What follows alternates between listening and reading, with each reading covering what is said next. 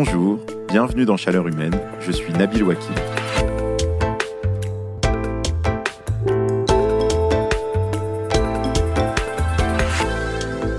J'en ai déjà parlé dans ce podcast. Il y a quelques mois, dans la rédaction du Monde, on a déployé un atelier de sensibilisation au climat qui s'appelle La fresque du climat. Certaines et certains d'entre vous le connaissent peut-être.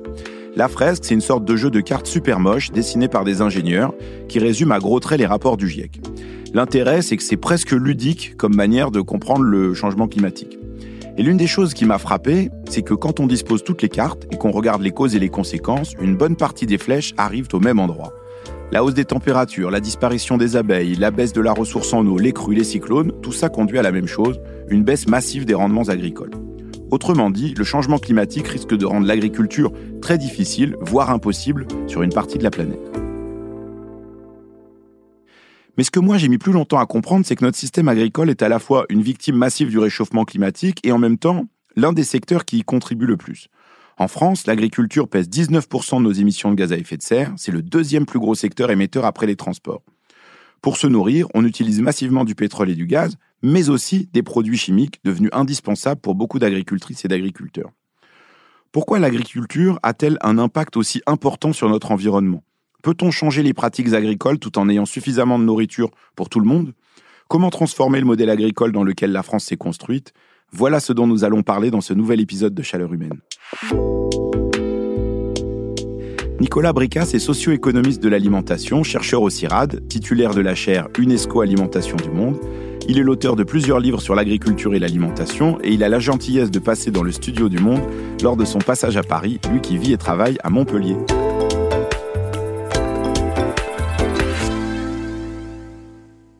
Bonjour Nicolas Bricas. Bonjour.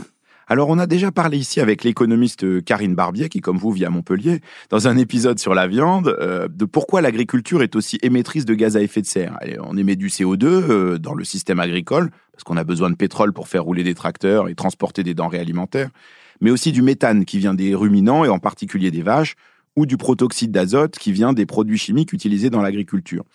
Mais une fois qu'on a dit ça, en fait, on dit pas tout de l'impact que l'agriculture a euh, sur notre environnement. L'agriculture, elle n'a pas simplement un impact sur le climat. Est-ce que vous pouvez nous brosser un peu ce tableau euh, des conséquences qu'a notre système agricole sur notre environnement? Il faut bien dire notre système agricole, c'est-à-dire la façon dont il est organisé aujourd'hui. Il a effectivement un impact important sur le climat parce qu'il est émetteur de gaz à effet de serre, alors qu'il pourrait être capteur de CO2 hein, dans les prairies notamment.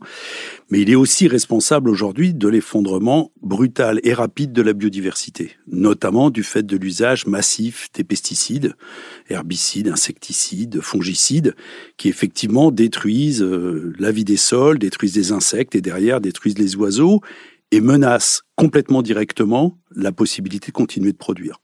Est-ce qu'en fait ces deux questions sont réellement connectées? Moi qui travaillais surtout sur les questions d'énergie et de climat, pendant longtemps la question de la biodiversité me semblait un peu lointaine et j'avais l'impression que bon bah tant qu'on faisait baisser les émissions de gaz à effet de serre, ça suffisait. Ce que vous dites c'est que sur l'agriculture, ça marche pas comme ça.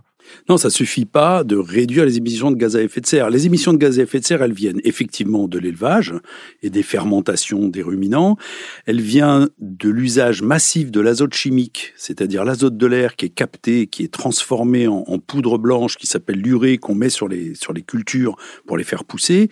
Cet azote, il est très très abondant parce que jusqu'à présent l'énergie était peu chère et de ce fait, on a des émissions d'un gaz à effet de serre qui s'appelle le protoxyde d'azote, N2O, qui euh, du coup contribue, chaque molécule contribue plusieurs milliers de fois plus qu'une molécule de CO2. Donc c'est émis en petite quantité mais avec un très gros impact sur les effets de serre. Et l'azote, c'est pas simplement les émissions de CO2, c'est aussi la pollution azotée on capte l'azote de l'air, on le met dans les sols, il passe dans les nappes phréatiques, il passe dans les rivières, et quand on met de l'engrais qui fait pousser les plantes dans la mer eh ben, ou dans les rivières, ça fait pousser les plantes de la mer et des rivières, ça s'appelle les algues et ça s'appelle l'eutrophisation. Et ça, c'est la pollution massive. Aujourd'hui, quand on voit les Pays-Bas qui décident de réduire de 30% leur cheptel, par un gouvernement qui n'est pas du tout un gouvernement écolo, mais c'est parce que la pollution azotée est devenue tellement dramatique dans ce pays, parce qu'il y a un élevage extrêmement intensif, que c'est complètement ingérable à moyen terme. Et donc, il y a une vraie solution drastique qui est la réduction de 30% de, de l'élevage dans ce pays, qui est souhaitée par le gouvernement, qui, auquel s'opposent bien évidemment les éleveurs. Et donc, il y a actuellement un bras de fer entre éleveurs et gouvernement sur cette question. La pollution azotée, c'est extrêmement sérieux, c'est extrêmement grave. C'est pas uniquement les eaux, c'est aussi l'air, c'est aussi euh, l'émission d'ammoniac, c'est aussi de l'intoxication, de l'intoxication de l'air en bordure des champs. Donc on a une vraie, on a une vraie question de, de la pollution en général. Alors vous parliez justement de notre système agricole, c'est notre système agricole qui produit toutes ces pollutions, mais ce système agricole, il a été mis en place au sortir de la Seconde Guerre mondiale, c'est un système productiviste avec l'idée de nourrir le plus grand nombre. Si on regarde la manière dont ça se passait avant, c'était pas nécessairement très réjouissant. Donc euh, on a longtemps euh, perçu ce système comme une réussite en disant bon voilà, en fait ça a permis de nourrir les Français, ça a permis de faire de la France une puissance agricole. Est-ce que on s'est trompé? Est-ce qu'on n'aurait pas dû mettre en place ce système-là? Au lendemain de la Seconde Guerre mondiale, on a une préoccupation qui est d'arriver à nourrir la France, d'arriver à nourrir l'Europe, sans être trop dépendant de pays extérieurs qui, eux, ont été moins abîmés par, la guerre. Et donc, on met en place un mécanisme d'agriculture industrielle où on va utiliser à la place du soleil, qui était la principale source d'énergie de l'agriculture, on va aller chercher en fait du charbon, du pétrole, du gaz et puis maintenant de l'uranium pour remplacer l'énergie. Donc, Autrefois, l'agriculture, elle produisait quatre types de biens. Elle produisait de la nourriture, elle produisait de l'énergie, c'était les animaux, c'était le bois de chauffe. Elle produisait des matériaux, c'était le bois d'œuvre, c'était les pailles pour s'isoler, c'était les fibres pour s'habiller. Et puis elle produisait de la fertilisation, c'est-à-dire que les animaux étaient utilisés pour transférer de la fertilité des zones de pâture vers les zones agricoles. Quand, à partir de la fin du 19e siècle, on découvre la possibilité de capter l'azote de l'air avec du gaz, quand on découvre les mines de phosphate et les mines de potassium, les mines de potasse, quand on découvre la source d'énergie qui apparaît inépuisable et très peu coûteuse que sont les énergies fossiles, ça va dégager l'agriculture de trois de ses fonctions. Elle a plus besoin de produire de l'énergie, on a les transports en voiture et avec le moteur. Elle a plus besoin de produire tant de matériaux. On a le ciment, on a l'acier. Et elle a plus besoin de, de, gérer la fertilité par des transferts utilisant les animaux ou utilisant les légumineuses pour capter l'azote de l'air. On va utiliser l'engrais chimique. Ça, ça va permettre de nourrir une population qui s'accroît. Autrefois, avant ça, la régulation de la population, elle se faisait par les famines. Donc c'est une immense réussite ce système industriel parce que c'est ça qui a permis d'augmenter la productivité du travail et d'augmenter la productivité de la terre. Un agriculteur produit pour beaucoup de gens qui ne sont pas des agriculteurs et un hectare produit beaucoup plus qu'autrefois. Donc on a effectivement réussi à nourrir une population croissante qui a continué de s'accroître, qui a pu migrer vers les villes pour euh, fournir la main-d'œuvre de l'industrie, pour fournir la main-d'œuvre du tertiaire, en laissant quelques agriculteurs nourrir le reste du monde. Et c'est quoi? C'est à partir des années 70-80 qu'on commence à se rendre compte qu'effectivement, ça génère ce qu'on appelle des externalités négatives. Ça commence à polluer, ça commence à épuiser les ressources, et que il va probablement falloir s'interroger sur est-ce qu'on peut continuer, généraliser ce système industriel à l'ensemble de la planète et poursuivre dans cette voie? La réponse, il y a des premiers chercheurs qui la montrent dès les années 70-80, hein, qui sont euh, non, en fait, on ne pourra pas généraliser. Mais la machine est lancée. Tous les agriculteurs ont été financés par le crédit, ont été conseillés par les conseillers agricoles, ont été équipés par les, entreprises d'équipement agricole et puis ont été fournis en engrais, en semences répondant bien à l'engrais, en pesticides puisqu'on a spécialisé les cultures et que donc elles sont plus atteintes par les maladies. Et toute cette machine s'est mise en route, elle s'est emballée. Et aujourd'hui, on se rend compte qu'en fait, c'est pas durable. Tout le monde le sait, en fait. Mais sauf que c'est très compliqué de changer. Alors on va parler euh, évidemment de comment on peut faire pour euh, quelles pistes peuvent être abordées pour changer ce système-là, mais juste pour finir de le décrire, on a l'impression que c'est aussi un système dans lequel aujourd'hui il y a euh, des très gros exploitants qui sont de plus en plus gros, qui sont peut-être de plus en plus rentables aussi, et puis à côté certains qui essayent de développer une agriculture alternative ou différente. Est-ce que c'est caricatural de voir notre système agricole comme ça? Bah, c'est toujours un peu caricatural parce qu'il y a plein de situations intermédiaires, mais c'est vrai que les agriculteurs qui euh, ont aujourd'hui euh, plus de 55 ans, 60 ans, qui vont prendre leur retraite d'ici 10 ans, Ils ont investi depuis 30 ans. On les a formés à ça, on les a conseillés d'aller vers une spécialisation, mécanisation, usage d'intrants non renouvelables. Et donc, effectivement, ils sont embarqués dans une trajectoire sur laquelle, pour laquelle il est extrêmement difficile de changer. Il faut, faut pas reprocher à ces gens-là d'avoir fait les mauvais choix. On les a poussés. C'est pas eux qui ont individuellement décidé. Ils n'avaient pas vraiment le choix. On les a embarqués dans un système. Donc aujourd'hui, euh, on les accuse en disant mais oui, mais vous polluez, euh, vous faites effondrer la biodiversité, euh, vous épuisez les ressources. Effectivement, c'est ce que fait le système. Alors on a une nouvelle génération qui arrive. effectivement, cette nouvelle génération, aujourd'hui, elle se retrouve confrontée à un très gros problème. Les exploitations ont eu tendance à grossir parce que beaucoup d'agriculteurs partent à la retraite, que c'est très difficile de reprendre, que la terre est devenue chère et que donc seuls les plus gros rachètent les parts des plus petits. Et quand on est petit agriculteur pour s'installer, à la fois on a beaucoup de candidats et à la fois c'est très compliqué de trouver de la terre. Qu'est-ce qui est en train de se passer? C'est que la terre devient tellement chère et les exploitations deviennent tellement peu cessibles, tellement difficiles à transmettre parce qu'elles sont grosses et que c'est des millions pour pouvoir euh, pour pouvoir acquérir en fait et le foncier, la terre et l'équipement, bah, qu'en fait on a une arrivée des, des fonds d'investissement qui commencent à acheter la terre. Donc on commence à avoir une dissociation entre la propriété foncière, la propriété de la terre et son exploitation. Alors, qu'est-ce que ça va donner? C'est-à-dire, qu'est-ce que les propriétaires fonciers qui font, qui investissent pour spéculer, pour euh, garder, en fait, se, rendant compte qu'il y a de la valeur dans la terre, qu'est-ce que ça va donner comme mode de production? Là, la, la question, elle est ouverte. Il y a des jeunes qui veulent s'installer, qui veulent faire différemment de leurs aînés, de ceux qui ont fait le modèle avant.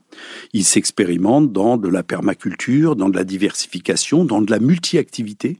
On a aussi aujourd'hui, par exemple, des jeunes qui arrivent, qui veulent travailler à plusieurs et qui veulent pas faire que de l'agriculture. Ils sont agriculteurs et instituteurs, ils sont agriculteurs et conférenciers et musiciens et euh, consultants ils travaillent à plusieurs, donc c'est un nouveau mode de rapport à l'agriculture qui choque beaucoup les anciennes générations qui se disent mais non, un agriculteur, il est sur sa terre, il est ancré dans son terroir et il fait que ça.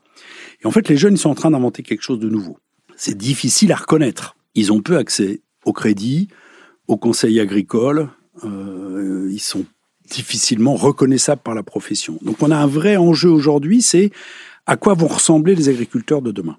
Alors euh, ça c'est un point qui est très important parce que euh, en disant ça, en disant il y a un certain nombre d'agriculteurs qui vont partir à la retraite, quand on regarde les chiffres, on voit que c'est considérable. C'est-à-dire on a plus de la moitié des agriculteurs qui vont partir à la retraite là euh, dans les prochaines dans années. Dans les dix ans qui viennent. Dans les dix ans qui viennent. et à ma connaissance, on n'est pas en train de les remplacer. C'est-à-dire les initiatives nouvelles dont vous parlez d'une partie de la jeunesse, c'est pas dans, dans, les mêmes volumes. et donc il y a une vraie interrogation sur qui vont être les prochains agriculteurs, les prochaines agricultrices et qui qui va faire pousser la la nourriture qu'on va manger. Oui, et c'est compliqué parce que par exemple, euh, dans certaines zones, les salariés agricoles, les travailleurs qui, la main-d'œuvre agricole qui vient travailler dans les exploitations pour aider les agriculteurs. Elles connaissent les exploitations, elles viennent souvent de l'étranger, hein. elles viennent du sud, elles viennent de l'Espagne, elles viennent du, Maroc, elles viennent aussi de Bolivie, Équateur euh, pour la partie sud de France, elles viennent de Pologne pour la partie euh, nord de la France. C'est des gens qui connaissent ces exploitations et qui seraient intéressés à les reprendre. Ils ont envie de travailler la terre. Mais vous imaginez bien que pour euh, beaucoup de gens, imaginer que des étrangers vont venir cultiver notre terre, alors que c'est notre identité, notre ancrage territorial et tout ce que vous voulez, c'est compliqué. Là, on a besoin d'un vrai débat. Qui va cultiver notre terre demain Et comment ils vont le faire? On a un peu un risque d'une agriculture qui évolue vers une agriculture duale quelques petits maraîchers, petits éleveurs en permaculture, proches des villes, en vente directe, qui vendent des produits de qualité, qui retrouvent un contact avec les consommateurs citadins et qui font une agriculture, on pourrait dire, vertueuse euh, du point de vue environnemental et même du point de vue rémunération et sociale et puis de l'autre une agriculture un peu plus lointaine, un peu plus loin des yeux des consommateurs, dans les grandes plaines, là où aujourd'hui on fait euh, le gros de la production céréalière, par exemple, ou, euh, ou euh, parfois de l'élevage, eh ben, qui continue dans un mode très industrialisé, très technologisé, pour réduire la pénibilité du travail, euh, pour euh, bah, du coup augmenter encore la productivité euh, de, des exploitants agricoles. Est-ce qu'on va vers cette agriculture duale? Il y a des pays comme le Brésil qui la connaissent déjà, hein, entre les, les, grandes exploitations industrielles qui produisent du maïs, du soja, et puis les petits agriculteurs qui ont du mal à vivre d'ailleurs hein, sur, sur des terres. Est-ce qu'on va vers ça en France? C'est une question qu'il faut qu'on se pose. On est à la croisée des chemins. Et c'est maintenant qu'il faut s'interroger quel modèle agricole on veut pour demain.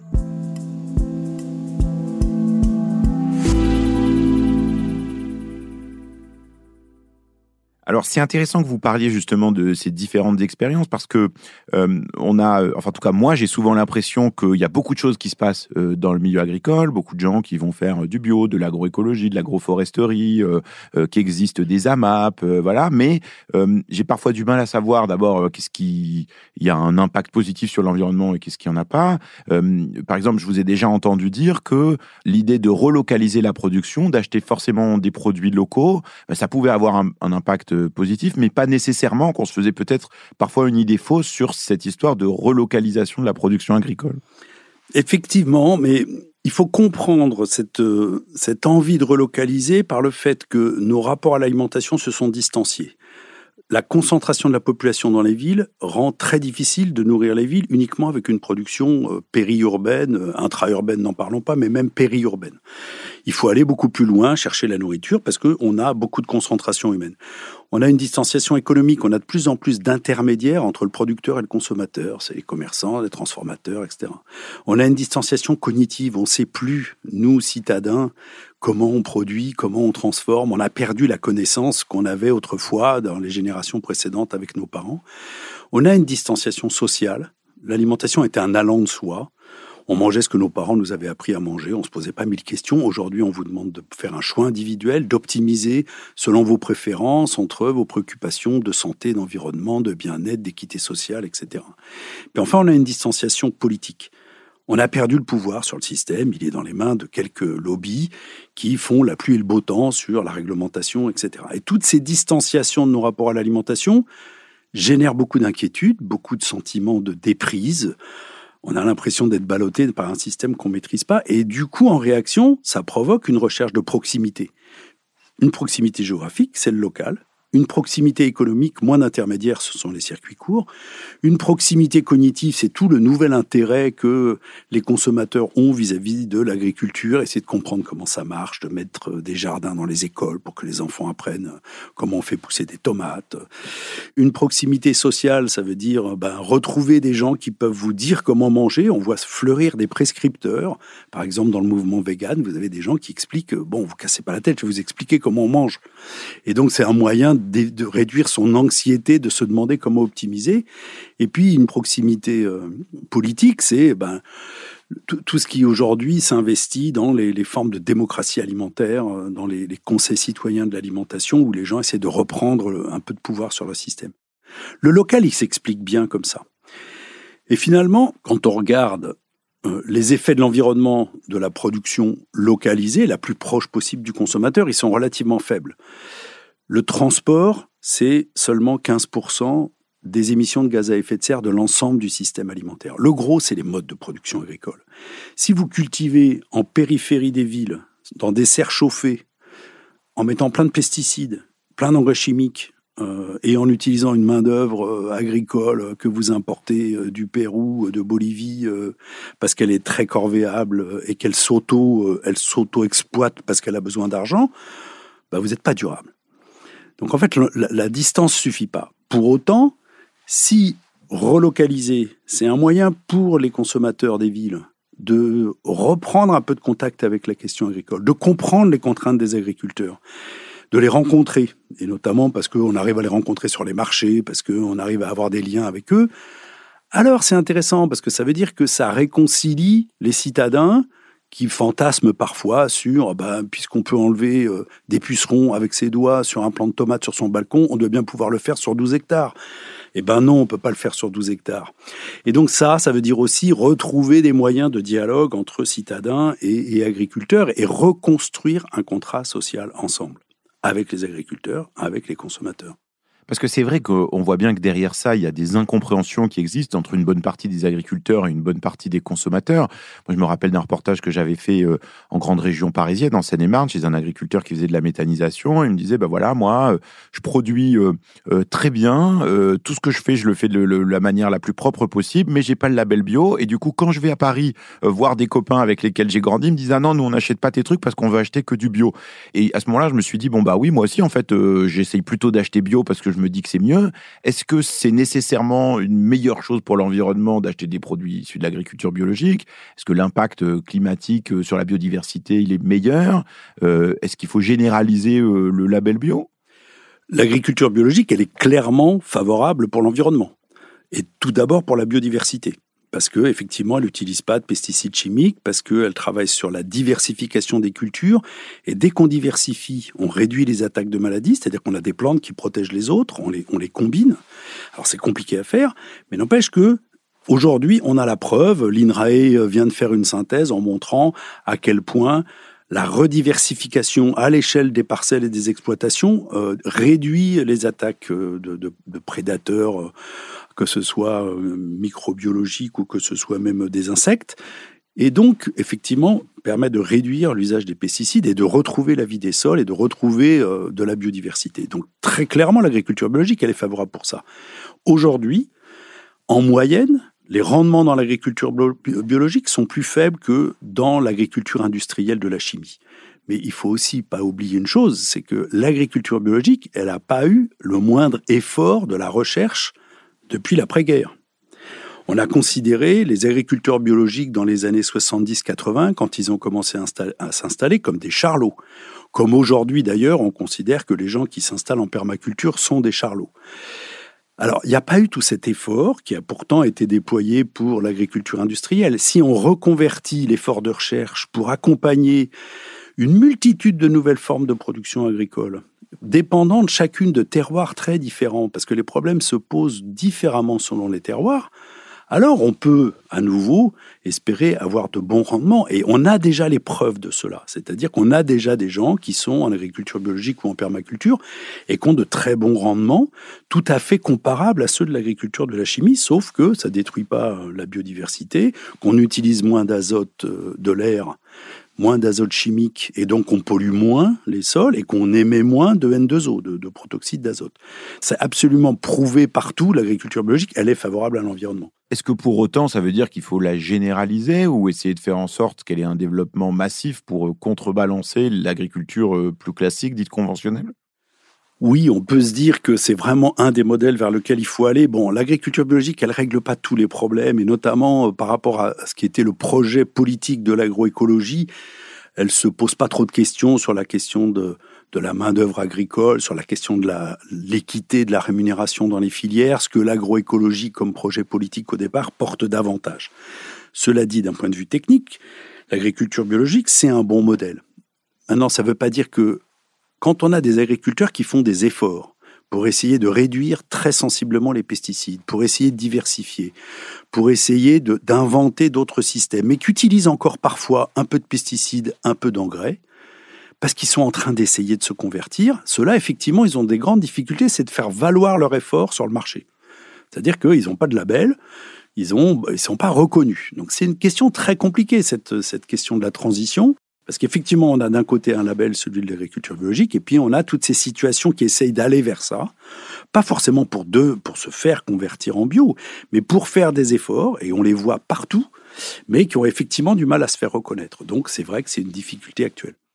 Oui, il y a juste un point quand même, euh, c'est que vous parliez de ce projet politique de l'agroécologie, mais il y a aussi en fait aujourd'hui une tendance sur euh, le label bio ou sur d'autres labels dits plus protecteurs pour l'environnement euh, des fois ce qui peut apparaître comme des contradictions, c'est-à-dire quand on a euh, des produits bio qui sont importés de l'autre bout de la planète ou de la viande bio produite dans des conditions qui vont émettre beaucoup de gaz à effet de serre, est-ce qu'il n'y a pas aussi une forme de, de contradiction qui sert peut-être d'argument marketing ou commercial, par exemple pour des grandes surfaces, mais qui n'a pas un impact forcément génial sur l'environnement? Ah, je suis absolument d'accord que l'agriculture biologique, c'est pas l'alpha et l'oméga des nouveaux modèles agricoles. Ça m'intéresse plus le, projet de l'agroécologie qui, qui dit il n'y a pas une solution unique qui consiste pas simplement à se débarrasser de la chimie. C'est une des conditions de l'agroécologie, effectivement, mais parfois ça peut être l'utiliser raisonnablement en très petite quantité. Euh, en tout cas pour pas détruire et pour pas détruire la biodiversité et, pour tirer parti parfois de situations compliquées. Effectivement, l'agroécologie, ce, ce que je trouve intéressant dans, dans son projet, même si aujourd'hui c'est une notion très fourre-tout dans laquelle on peut y mettre un peu tout et n'importe quoi, mais dans le projet initial euh, de, de l'agroécologie, celle portée par des gens comme, comme Steve Glissman euh, ou, des gens qui ont, qui ont travaillé sur la, la permaculture, par exemple, c'est que c'est pas simplement un mode de culture respectueux de l'environnement, respectueux de la biodiversité. C'est un mode de raisonnement sur ce que c'est que l'agriculture et l'alimentation. C'est reconnaître que l'alimentation, c'est pas simplement absorber les calories, les protéines, les vitamines au moins le moins cher possible. C'est que l'alimentation, c'est aussi eh ben, se faire plaisir, c'est aussi euh, construire son identité individuelle, euh, c'est bien évidemment, euh, bien évidemment construire sa santé, donc c'est un rapport à soi, c'est un rapport aux autres, le fait d'aller faire ses courses, c'est un moyen de se synchroniser dans la société, préparer à manger, manger ensemble, c'est un moyen d'interaction sociale, et puis enfin l'alimentation, c'est un rapport à la biosphère, c'est un rapport aux animaux, et ça a construit les paysages.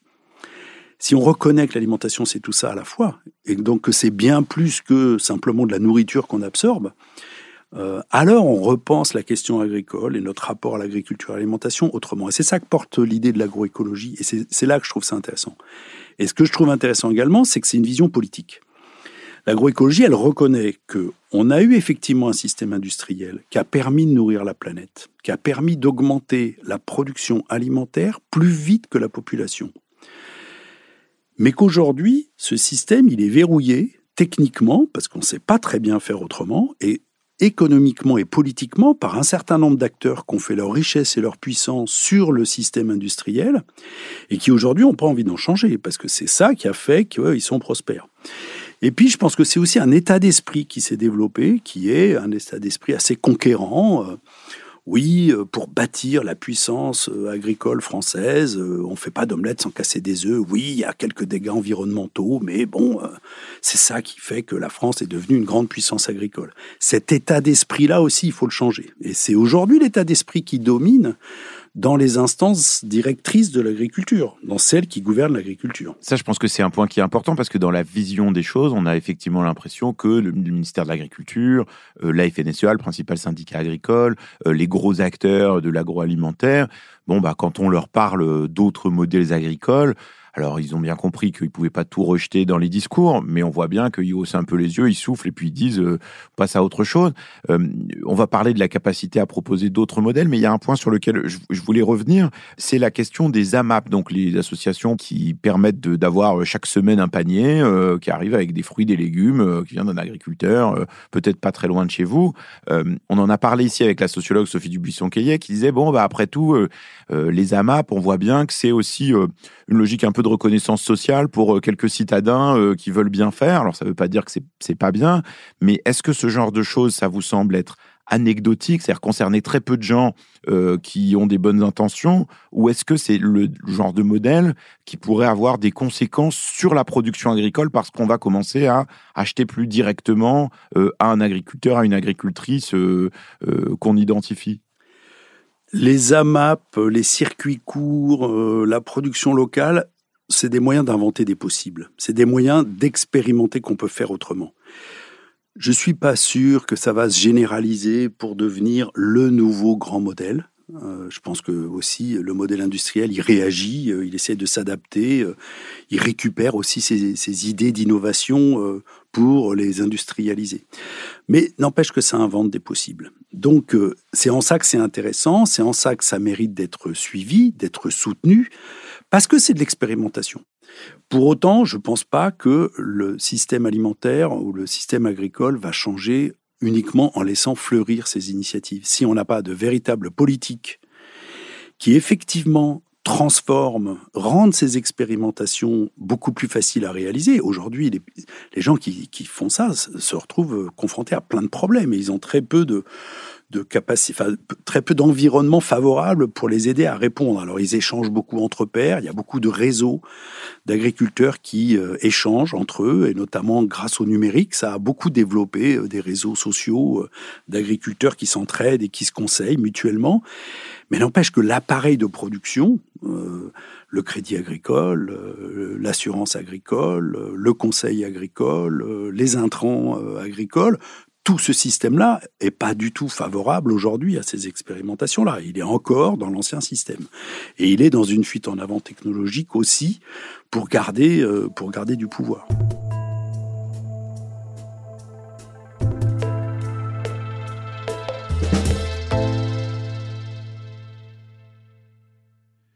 Alors c'est vrai que depuis tout à l'heure, on parle du modèle agricole, de la, production, mais en fait la production, elle est difficile à entendre sans euh, la consommation, comme vous le disiez tout à l'heure, c'est-à-dire ce qu'on mange et pourquoi on le mange, d'où ça vient. Et c'est vrai que ces derniers mois, particulièrement depuis euh, euh, la guerre en Ukraine, la montée des prix de l'énergie et la montée des prix de l'alimentation ont fait que bah, pour un certain nombre de gens, ben, pouvoir acheter des produits alimentaires, c'est devenu beaucoup plus difficile.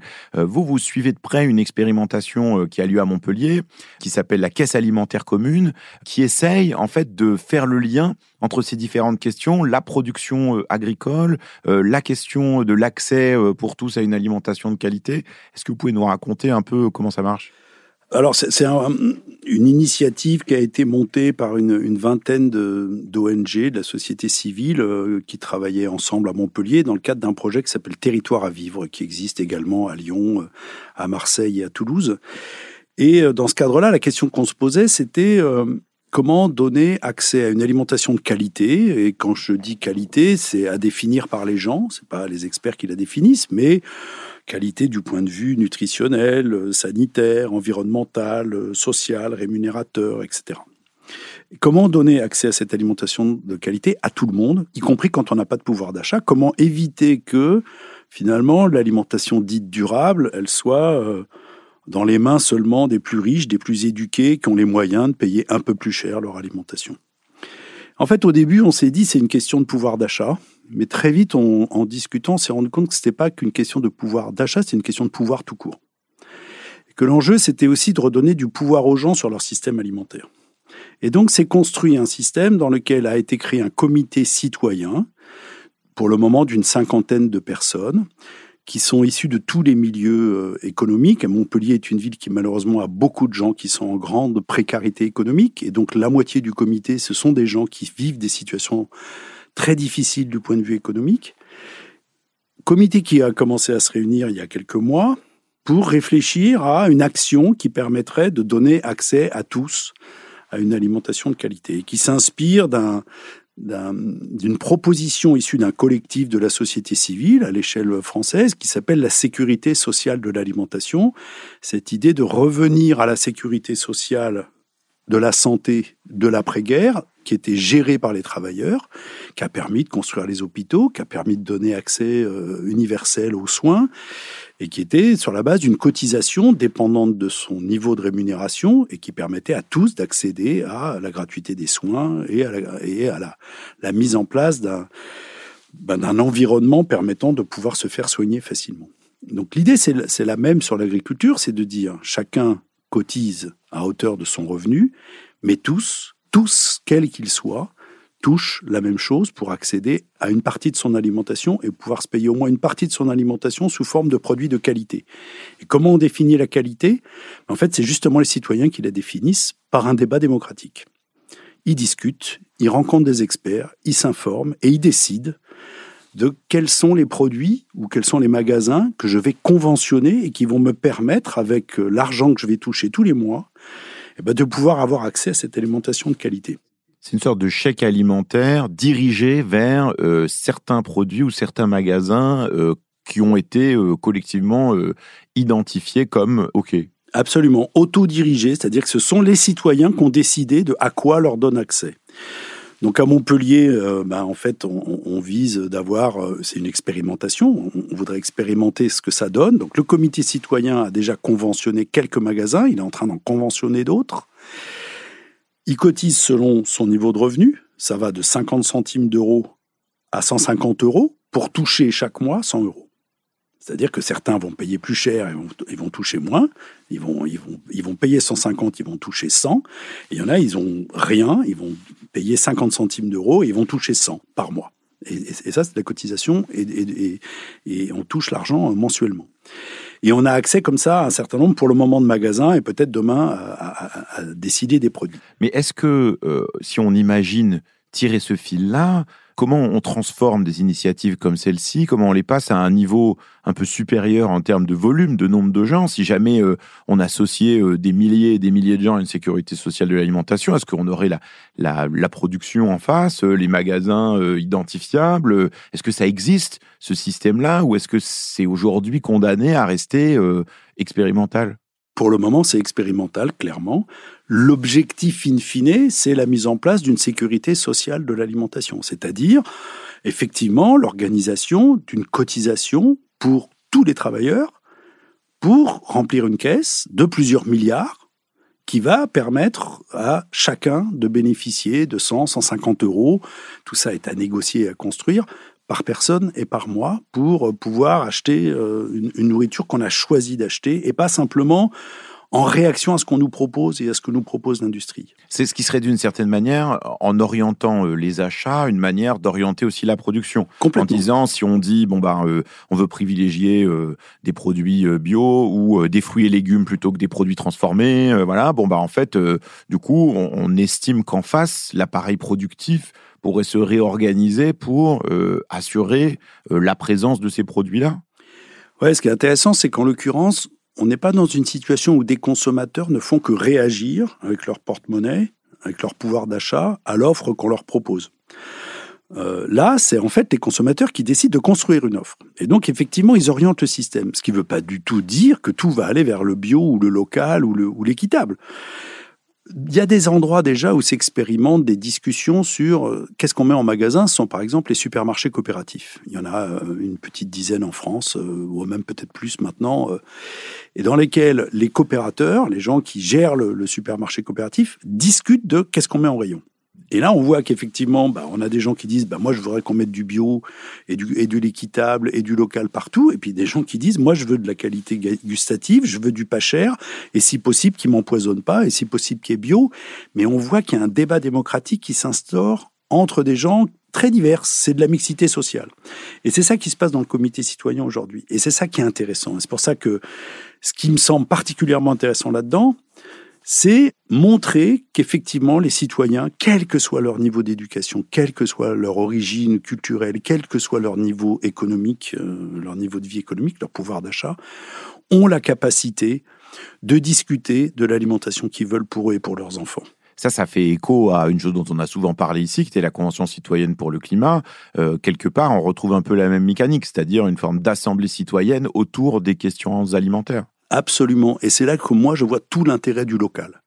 C'est que c'est, me semble-t-il, dans un premier temps, plus facile d'organiser ça à des échelles locales, des gens dans un quartier, des gens dans une ville, pour commencer à dire bah, comment je veux voir évoluer mon paysage alimentaire, c'est-à-dire quel type de magasin je veux trouver, est-ce que je veux pouvoir avoir accès à des espaces de production agricole, quel type de produits je veux trouver, et d'avoir une réflexion dans laquelle les gens reprennent la main sur leur système alimentaire. Oui, mais ils reprennent la main sur leur système alimentaire, mais d'une certaine manière, on pourrait se dire, quand on est agriculteur, on n'a pas forcément envie de se faire imposer euh, ses pratiques, sa manière de faire par des consommateurs citadins qui vont décider entre eux euh, de leur manière de produire.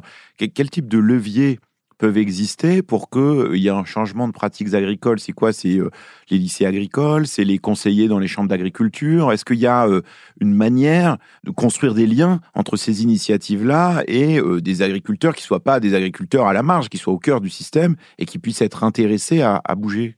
Déjà, ça veut dire que ces comités citoyens, qui effectivement aujourd'hui sont plutôt dans les quartiers urbains, ils doivent prendre euh, dialogue, prendre langue avec les agriculteurs.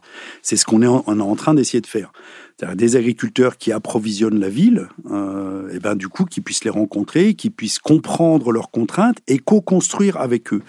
Pour moi, une convention citoyenne locale, ça peut pas être que des consommateurs.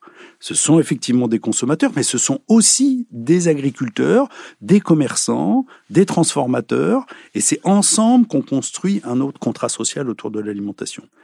Mais pour que ça prenne vraiment de l'ampleur, il faut clairement une politique. Aujourd'hui, on a une politique agricole commune qui distribue à peu près 9 milliards d'euros en France par an. Ces 9 milliards d'euros, ils pourraient être utilisés pour favoriser par un environnement pour les agriculteurs favorable à une transition agroécologique, eh ben, il pourrait être utilisé à ça. Malheureusement, sur la dernière euh, politique agricole commune, euh, on ne sait pas le chemin qu'on a pris. Euh, on va être obligé d'en reconstruire une autre, et je pense que si les crises, les crises climatiques, les crises sanitaires, les crises, et quand je dis crise sanitaire, c'est pas, je pense pas qu'au Covid, je pense à des crises sanitaires aussi sur les maladies des plantes ou des animaux. Quand on va s'apercevoir à quel point l'agriculture industrielle est aujourd'hui dans une impasse, euh, ça va obliger à s'interroger sur comment on utilise ces 9 milliards d'euros de la politique agricole commune pour euh, favoriser une transition et accélérer la transition. Oui, mais la difficulté, c'est que même si les crises peuvent être des accélérateurs, euh, il faut quand même pouvoir anticiper et construire, planifier euh, cette transition-là. Vous le disiez tout à l'heure, les gens, les agriculteurs ont été mis dans cette situation. Ils ne peuvent pas changer du jour au lendemain leur pratique. Donc ça, ça doit se construire quand même sur le long terme. On voit bien que là, il peut y avoir des stratégies aussi qui sont différentes souvent on oppose un peu dans cette discussion-là euh, les gens qui disent bon bah en fait il faut tout mettre du côté de l'agroécologie et ceux qui disent bon bah il faut tout mettre du côté de la technologie, il faut mieux équiper les agriculteurs, il euh, faut miser plus sur le numérique euh, parce que c'est comme ça qu'on va garder des rendements qui sont importants. Est-ce que ça c'est des voies qui sont nécessairement contradictoires? Non, elles ne sont pas forcément contradictoires. La question que pose l'arrivée du, numérique comme un moyen d'optimiser les ressources avec l'agriculture de précision, euh, on pourra presque mettre l'engrais ou les pesticides euh, presque au mètre carré en fonction des, attaques ou en fonction de la sécheresse des sols ou en fonction des problèmes de, fertilité. le problème que ça peut générer, c'est que ça déplace la dépendance des agriculteurs vers les acteurs du numérique. Les agriculteurs aujourd'hui sont très dépendants des semenciers pour la semence, des produits des, entreprises de phyto pour protéger leurs plantes, de la mécanisation agricole pour euh, mécaniser leur production. Et on voit à quel point, avec la guerre en Ukraine et la reprise post-Covid, l'augmentation des prix des intrants pose plein de problèmes. en fait, les agriculteurs, ils, sont, ils étaient dans une interdépendance autrefois avec des fournisseurs d'intrants. Ils sont devenus complètement dépendants de systèmes techniques d'acteurs sur lesquels ils n'ont plus aucune prise. Foncer dans la numérisation, c'est déplacer cette dépendance. C'est-à-dire que le risque quand même, c'est de devenir dépendant des nouvelles grandes entreprises qui sont aujourd'hui massivement en train d'investir dans l'agriculture au nom d'une optimisation du système, mais qui s'appuient toutes sur des puces électroniques qui sont fabriquées où À Taïwan. Et c'est pour ça que Taïwan est aujourd'hui un enjeu absolument majeur.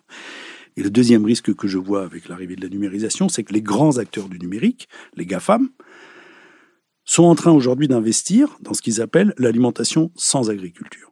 Alors ça, qu'est-ce que ça veut dire? Ça veut dire la possibilité d'une production industrielle de protéines ou de lipides à partir, par exemple, d'algues, à partir de levures, à partir de, bactéries qu'on fait fermenter dans des tanks, donc une production qui est hors sol, qui a quand même besoin d'énergie et le bilan énergétique de tout ça n'est pas encore très clair. Mais aujourd'hui, on a plein de startups qui sont en train de se mettre sur l'idée on va produire de la protéine, on va produire des lipides. Euh, qui vont permettre d'éviter de poursuivre l'élevage, en tout cas l'élevage intensif tel qu'on connaît, qui vont permettre de réduire la production oléagineuse, euh, y compris végétale, en produisant de la lipide d'algues par exemple, qui seront des ingrédients qu'on va aller mettre ensuite dans des produits transformés qui ne seront pas forcément mauvais. Hein. Je veux dire, je pense que l'industrie agroalimentaire elle a tout à fait les capacités d'arriver à nous vendre des choses mangeables, y compris avec des productions de ce type industriel toutes ces startups et tous les investissements, et ce sont des milliards de dollars qui s'investissent aujourd'hui dans ce secteur, hein, mais c'est aussi la viande in vitro, euh, c'est, toutes ces choses-là. Tout ça est construit sur un discours écologique, en disant c'est ça l'alimentation durable de demain, c'est ça qui va permettre de s'affranchir, alors certains disent totalement, mais soyons raisonnables, probablement partiellement, d'une agriculture qui a euh, bah, finalement coupé la forêt pour s'étendre, qui a euh, matraqué les sols, qui a euh, pollué et qui a détruit la biodiversité. Et là encore, on est à la croisée des chemins. Est-ce qu'on veut aller vers un système comme ça? Ça veut dire dans un système où on imagine continuer de maîtriser le vivant, alors que toute la philosophie aujourd'hui nous dit il faut qu'on aille vers une capacité à négocier nos rapports au vivant, à négocier notre place dans la matrice de la biosphère, et pas simplement soit exploiter, soit protéger le vivant, mais reconnaître qu'on est un vivant parmi, d'autres, avec d'autres animaux. Donc ça veut dire que cette proposition d'une alimentation sans agriculture, c'est une vraie révolution civilisationnelle c'est une vraie révolution civilisationnelle. Ça veut dire qu'on change notre rapport aux animaux, on change notre rapport à la nature, euh, et on imagine encore l'exploiter à notre profit, alors qu'on on est plutôt dans l'idée qu'il faut apprendre à la négocier. C'est sûr que ça ne fait pas exactement rêver cette idée d'une agriculture euh, industrielle, sans agriculteurs, peut-être même sans lien avec la nature ou le vivant. Mais justement, si on veut éviter d'en arriver là, euh, on peut se poser la question de comment on peut faire pour changer les choses concrètement. On a parlé de la politique agricole commune, dont l'argent n'est pas forcément dirigé vers la transition, c'est une manière gentille de le dire. On a évoqué aussi le poids du plus gros syndicat du secteur, la FNSEA, qui défend euh, le modèle existant. Mais du coup, quelles peuvent être des pistes pour changer ce modèle, pas seulement avec des projets à la marge, comme on disait, mais au cœur du système Qu'est-ce qui peut permettre de changer les choses? Bon, je pense que la formation a un rôle considérable à jouer. Le problème, c'est que la formation, ça donne des effets à quelques années, euh, bien évidemment. Donc, euh, c'est pas forcément une réponse à très court terme. Mais n'empêche qu'une réforme, ou en tout cas une réorientation de la formation pour apprendre demain ce que ça veut dire l'agroécologie, comment on gère euh, les agencements de plantes, comment on gère la relation plantes-animaux, et comment on apprivoise aussi éventuellement ces nouvelles technologies de, de, la production de protéines, d'algues, de levures ou de, bactéries. Euh. Donc ça, je pense qu'on a besoin. Euh, effectivement, de former euh, les, les, futurs producteurs d'aliments. Je les appelle pas forcément agriculteurs parce qu'ils seront peut-être multi-actifs, mais de, de demain. Euh, et c'est pas simplement les former aux techniques, c'est aussi les former dans un état d'esprit différent, qui est peut-être moins conquérant, qui est peut-être moins construire la puissance agricole qu'il ne l'a été euh, jusqu'à présent. C'est donner euh, beaucoup de, de, soutien à la recherche pour accompagner euh, toutes les questions que pose la transition, parce que on arrive avec des nouvelles maladies, et notamment le réchauffement climatique, il accélère l'arrivée de nouvelles maladies. Et donc, c'est gentil de dire on va pas utiliser de pesticides, mais des fois on n'a pas le choix, ou alors on n'a rien, on n'a pas de production. Donc comment on fait pour accompagner des agriculteurs qui se retrouvent en plein désarroi, sachant qu'en fait, la seule solution que leur ont proposé les industriels, c'est un nouveau produit chimique et que ils savent bien en même temps que quelque part il y a un problème et qu'ils aimeraient bien trouver des alternatives. Et la recherche en a besoin qu'elle qu'elle puisse travailler avec les agriculteurs pour tirer parti de leur savoir, parce que certains savent gérer ça, notamment par la diversification. On a besoin que le crédit soit adapté à des nouvelles formes d'installation, à des nouvelles formes d'agriculture. Ça veut dire qu'on a tout le système à changer. Alors c'est facile à dire, c'est compliqué à faire, et ça suppose une fois de plus qu'on ait une vraie volonté politique. Je pense qu'aujourd'hui la volonté politique, elle est verrouillée par un, certain nombre d'acteurs du système, et que seules les crises et malheureusement, je pense que le changement se fera pas dans la douceur, mais il sera malheureusement dans la douleur. C'est les crises qui vont rendre nécessaire de penser autrement l'avenir agricole et l'avenir alimentaire. Vous dites un changement qui se fait dans la douleur, probablement. Euh, ça fait longtemps que vous travaillez sur ces questions-là. Est-ce que, malgré tout, vous avez quand même de l'espoir qu'on va dans la bonne direction? Oui, parce que ce que je vois, c'est que des milliers d'initiatives sont en train d'inventer des possibles et en train de faire la preuve qu'on peut faire autrement. Et en train de, de, sortir d'une vision où on considérait que tout ça, c'était des charlots qui euh, bricolaient sur des petites exploitations, mais qui n'avaient aucun avenir. En fait, on les voit en train de faire la preuve. Donc ça déjà, ça donne de l'espoir, ça veut dire qu'il y a des solutions, des solutions techniques et organisationnelles. Moi, je place aussi beaucoup d'espoir quand je vois que euh, il y a un nouvel acteur dans le système alimentaire qui a émergé depuis euh, quelques années. Ça a commencé au Brésil et puis ça s'est étendu en Amérique du Nord et maintenant c'est venu en Europe. C'est les politiques alimentaires des villes. Les villes se sont ressaisies de la question alimentaire. Et elles ont réutilisé, réinterrogé les leviers dont elles disposaient, la gestion du foncier, euh, l'urbanisme commercial. Est-ce que j'installe des magasins en périphérie ou bien est-ce que je réinvestis euh, les, les quartiers, euh, la gestion des déchets, euh, la restauration scolaire Bon, en fait, elles s'aperçoivent qu'elles ont des leviers qui peuvent leur permettre de réinventer le système alimentaire. Leurs moyens sont limités. Elles ont peu d'action sur l'agriculture en tant que telle parce que c'est pas dans leur pouvoir. Mais n'empêche que ce que je vois qui est intéressant, c'est que ben, on a maintenant des dizaines et des dizaines de villes, et en France, on en a plein qui se mettent à faire des projets alimentaires territoriaux, qui certaines le font avec les agriculteurs, qui sont en train d'inventer un autre projet pour leur territoire, un autre projet alimentaire, et qui au début se mettaient en réseau pour échanger les bonnes pratiques. Euh, comment tu fais pour mettre plus de bio dans ta cantine? Bon. Et en fait, depuis quelques années, elles commencent à se fédérer et dire, en fait, nous devenons un acteur politique qui peut revendiquer une autre politique alimentaire, une autre politique agricole.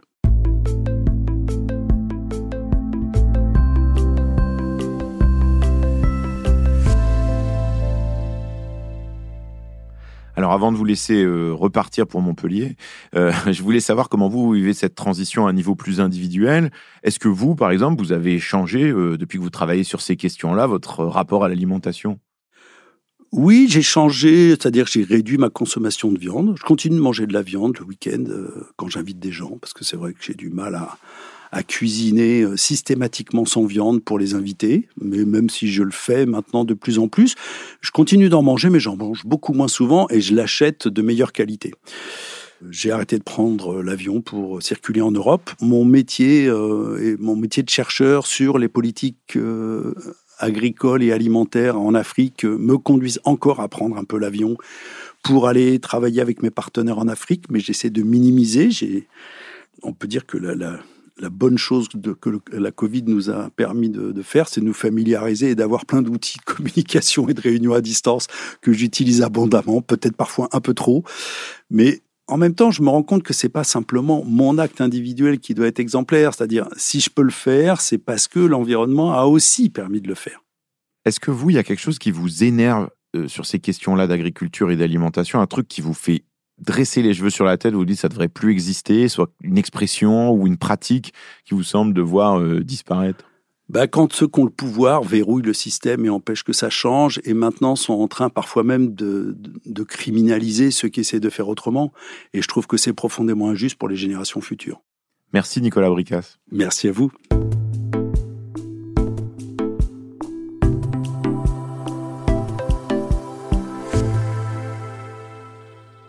Dans cette conversation avec Nicolas Bricas, il y a des choses que j'ai trouvées super enthousiasmantes et d'autres franchement déprimantes. La première qui me saute aux oreilles, c'est que le monde agricole apparaît prisonnier d'un modèle dont il est très difficile de sortir. Il le dit bien Nicolas Bricas, c'est trop facile de jeter la pierre aux agricultrices et aux agriculteurs. C'est tout un système complexe qui va des subventions européennes aux syndicats agricoles, en passant par les chambres d'agriculture, les vendeurs de semences, de matériel agricole, les coopératives. Tout ça a été construit dans une seule direction, produire plus, voire grand, sans se préoccuper des conséquences environnementales. Tout ça nous laisse un paysage assez ravagé. Des agriculteurs en détresse, pas assez de monde pour prendre la suite, des sols appauvris, tout ça dans un monde qui se réchauffe. La manière positive de voir ça, c'est qu'il est urgent de proposer un autre modèle et qu'il existe des pistes. Changer la formation dans les lycées agricoles, former les conseillers agricoles dans les coopératives, accompagner les exploitations pour passer à des pratiques agroécologiques, limiter très très fortement l'usage des pesticides. Des solutions, il y en a, même si pour l'instant, il faut bien reconnaître qu'on ne les voit pas arriver massivement. Et c'est le deuxième point qui m'interroge dans cette conversation. Ce que porte Nicolas Bricas, c'est l'idée que le système de production agricole, il est tellement difficile à changer qu'il faut l'attraper par un autre morceau. La question de l'alimentation. Évidemment, moi qui suis très gourmand, je trouve cette idée très intéressante parce que c'est prendre le problème d'une manière plus transversale et ça permet d'en faire une responsabilité collective. Une meilleure agriculture, une meilleure alimentation, c'est l'affaire de tout le monde. Là où je dois avouer que je trouve ça plus difficile, je me pose la question, je me dis comment faire pour arriver à porter ça avec le monde agricole et pas contre lui? Comment faire pour embarquer les agriculteurs et les agricultrices, y compris euh, ceux et celles qui sont très loin de pratiques agroécologiques? Si toutes les initiatives ont lieu en ville par des consommateurs, euh, ça va changer la demande, mais ça ne va pas forcément influer sur l'offre, ou en tout cas pas tout de suite. La troisième brique que je retiens, c'est cette idée de convention citoyenne de l'alimentation. Je sais, Je sais, depuis l'épisode de Chaleur humaine sur la démocratie, j'ai l'air de défendre des conventions citoyennes partout et sur à peu près tout. Mais là, il y a une piste pour quelque chose qui peut être gagnant sur tous les tableaux. Décider démocratiquement d'améliorer notre alimentation, ça peut nous amener à faire baisser nos émissions de gaz à effet de serre, améliorer la biodiversité, pousser le modèle agricole à changer et aussi améliorer de beaucoup la santé publique. D'ailleurs, je vais revenir dans un prochain épisode de Chaleur humaine sur ces liens entre le climat et la santé. Et tout ça, ça me semble quand même un programme assez réjouissant. Et même si ce chemin n'a rien d'évident, il fait plus rêver que l'idée de produire de manière industrielle de l'alimentation sans agriculteurs, comme dans la série euh, Fondation d'Isaac Asimov, dans laquelle les humains mangent des gélules synthétiques qui concentrent toutes les vitamines nécessaires. On peut le dire autrement, mais je suis sûr qu'il y a un consensus assez large, et pas simplement parmi celles et ceux qui écoutent ce podcast, pour se dire que ce qu'on veut, c'est manger des produits de bonne qualité, qui sont bons pour nous, qui sont accessibles, et qui préservent le vivant et la planète. Ça me semble une bonne base de discussion, non?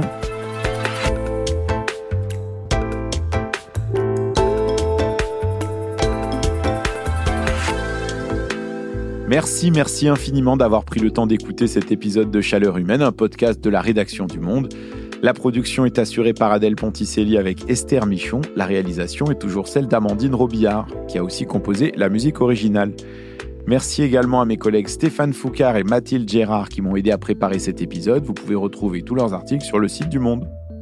Chaleur humaine, c'est aussi une infolettre hebdomadaire tous les mardis à laquelle vous pouvez vous inscrire gratuitement sur le site du Monde. Chaque semaine, je réponds à vos questions, enfin j'essaye. J'en profite pour vous remercier très chaleureusement d'être de plus en plus nombreuses et nombreux à écouter Chaleur humaine chaque semaine. Le podcast a largement dépassé le million d'écoutes au mois de mai et vous êtes désormais plus de 30 000 abonnés à la newsletter. Merci infiniment. Si vous êtes encore là, prenez le temps de m'écrire pour me dire si cet épisode vous a fait réfléchir ou débattre peut-être avec vos voisins agriculteurs et consommateurs. Vous pouvez m'envoyer vos critiques, vos avis et votre meilleure recette d'épinards au pois chiche à l'adresse chaleurhumaine.fr. Si cet épisode vous a plu, vous pouvez bien sûr le partager à vos amis et en débattre, et également venir mettre des commentaires sur votre plateforme de podcast préférée. Je vous retrouve la semaine prochaine pour réfléchir, débattre, explorer et se gratter la tête en chantant pour faire face aux défis climatiques. Merci pour votre écoute et bravo, bravo d'être resté jusque-là. À bientôt!